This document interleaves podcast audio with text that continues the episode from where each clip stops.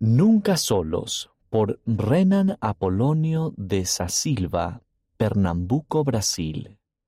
Aquel hombre enfermo era un desconocido para mí, pero no para el Padre Celestial.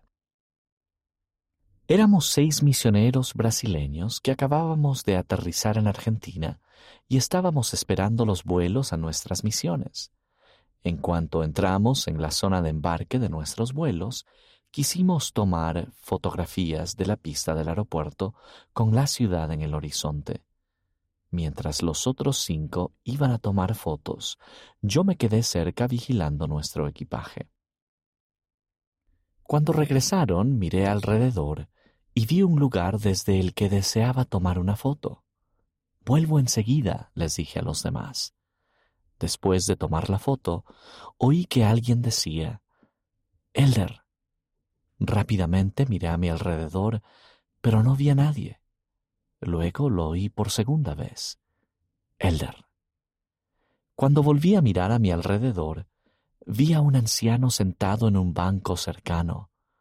Cuando me acerqué a él, me dijo, Elder, quisiera recibir una bendición del sacerdocio para los enfermos.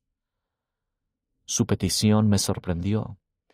Un hombre que no conocía me había pedido una bendición en mi primer día en un país donde apenas podía hablar el idioma.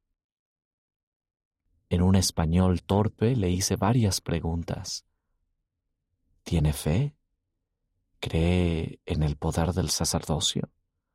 ¿Conoce la Iglesia de Jesucristo de los Santos de los Últimos Días?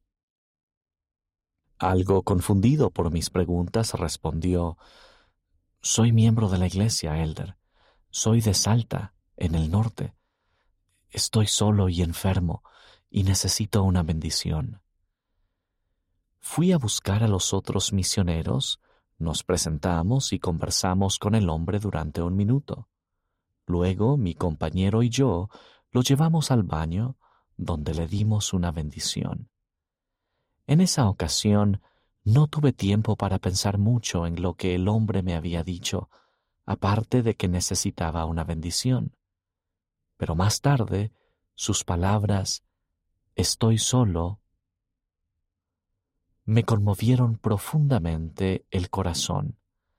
Se sentía solo, pero tenía un Padre Celestial que sabía dónde estaba y que estaba enfermo. En lugar de abandonarlo, el Padre Celestial envió a misioneros para consolarlo, darle una bendición y recordarle que no estaba solo. Esa experiencia fortaleció mi testimonio de que tenemos un Padre Celestial que nos conoce y que nunca nos abandonará.